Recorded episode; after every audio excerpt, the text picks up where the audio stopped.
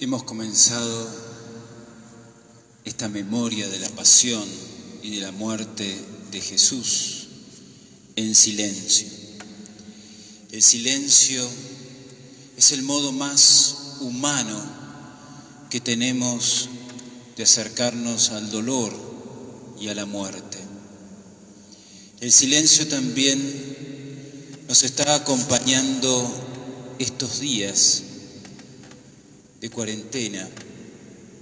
El silencio que no es solamente el que haya menos movimiento en las calles, sino que también es el silencio al cual nos expone esta pandemia, porque es el silencio de las preguntas que surgen a partir de la fragilidad que ha quedado visible el silencio de nuestra vulnerabilidad. Nos cuidamos porque nos podemos contagiar. En este silencio de la pandemia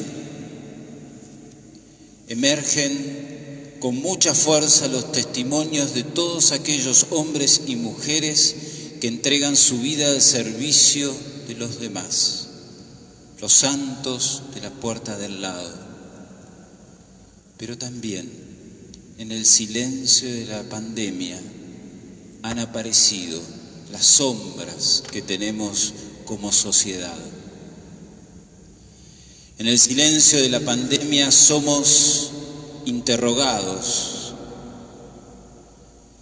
Después que pase todo esto, ¿seguiremos viviendo?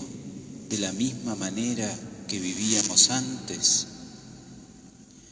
Somos interrogados si a partir de esta cuarentena habremos aprendido algo como sociedad.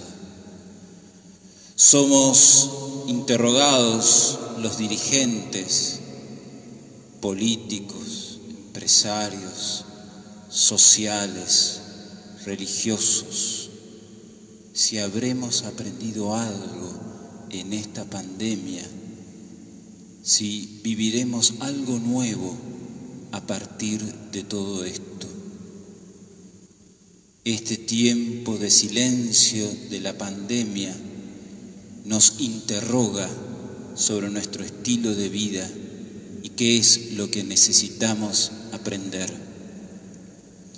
En el silencio del Viernes Santo, al mirar a Jesús muerto en la cruz, queda expuesto el poder del mal, de aquello que nos hace daño.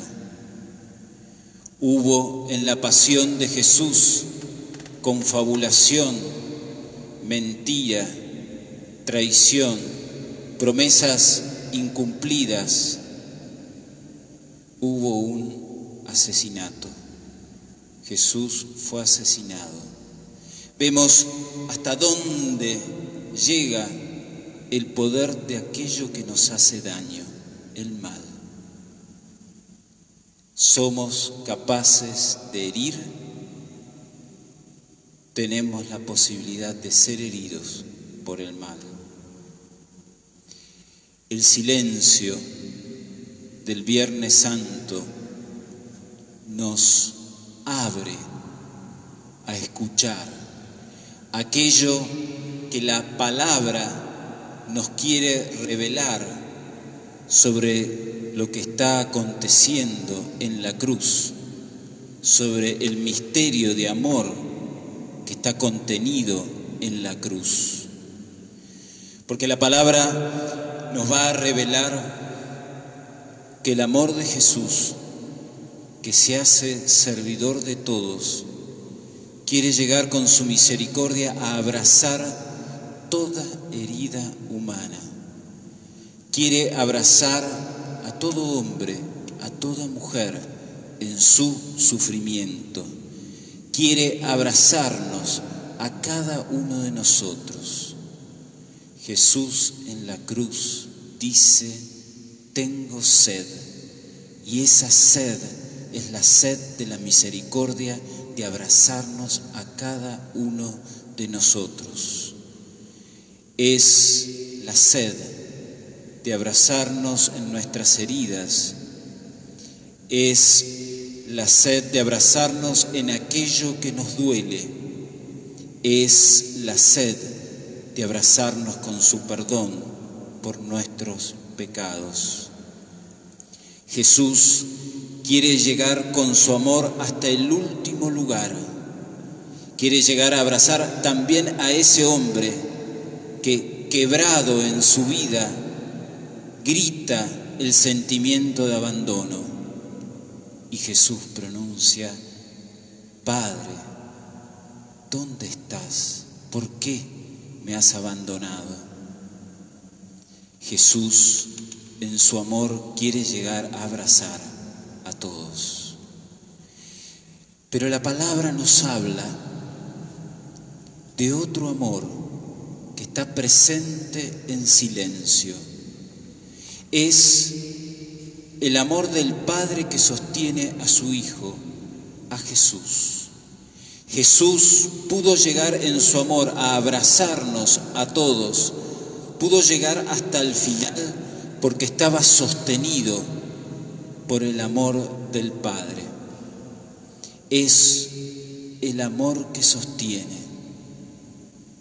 Quizás alguna vez en nuestra vida, luego de atravesar situaciones muy dolorosas o difíciles, nos habremos dicho a nosotros mismos, ¿de dónde saqué las fuerzas para seguir adelante?